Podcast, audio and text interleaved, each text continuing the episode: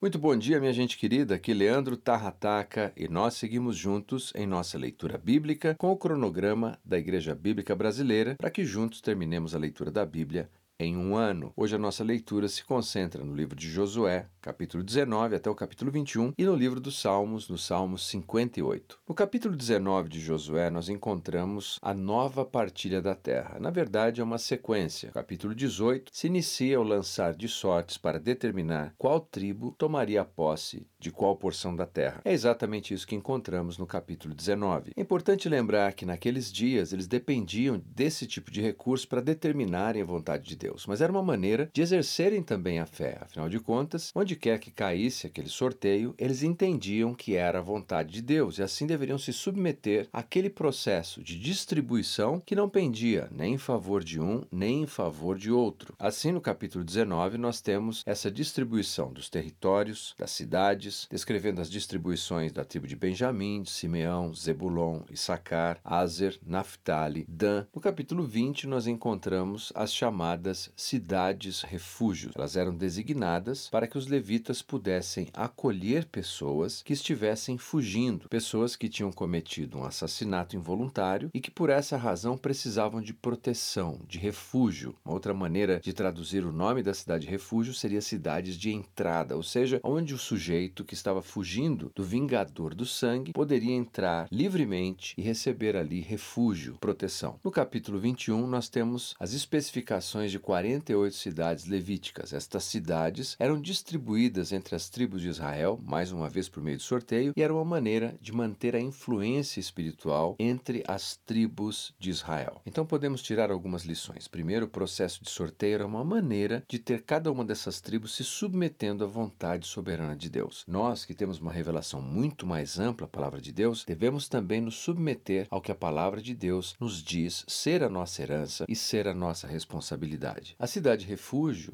pode ser uma maneira de apresentar um tipo de Jesus, a misericórdia que ele nos oferece em sua graça. Afinal de contas, a cidade refúgio também significa cidade de entrada. Nós podemos, apesar da nossa culpa, entrar na cidade de Cristo, na graça que ele nos oferece. E no capítulo 21, talvez nos ajude a pensar sobre a influência que devemos continuar exercendo. Deus nos coloca no trabalho, na escola, nas atividades sociais das mais diversas, para que possamos ser sal e luz nesse desse mundo. Muito bem, o Salmo 58, que é a nossa última meditação de hoje. O Salmo 58 é mais uma vez um salmo imprecatório. Lembre-se que a linguagem do salmo imprecatório é muito pesada, porque ela pede a Deus que ele cumpra a justiça. Mas ao mesmo tempo, o salmista se sente à vontade para apresentar a Deus todas as suas mágoas, as suas tristezas e apreensões e dizer a Deus o que ele gostaria de ver acontecendo com os adversários. Ao mesmo tempo que ele se recusa a fazer justiça e vingança com as próprias mãos. Na verdade, ele confia naquilo que Deus pode fazer. Tem os versículos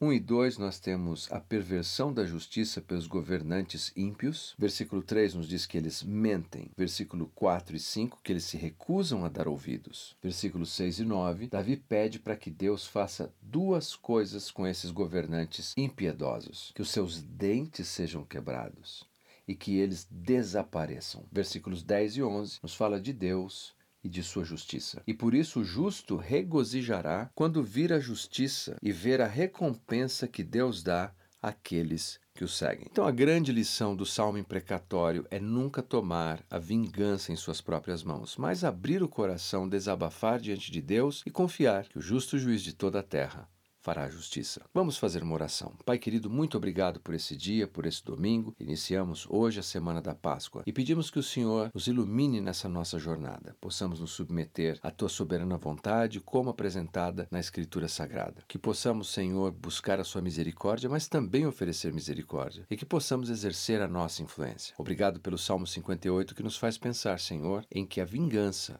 e a justiça a ti pertence. Abençoe os meus irmãos, ajuda-nos na nossa jornada. Em nome de Jesus. Amém. Muito obrigado pela companhia, Deus abençoe você e até a nossa próxima leitura.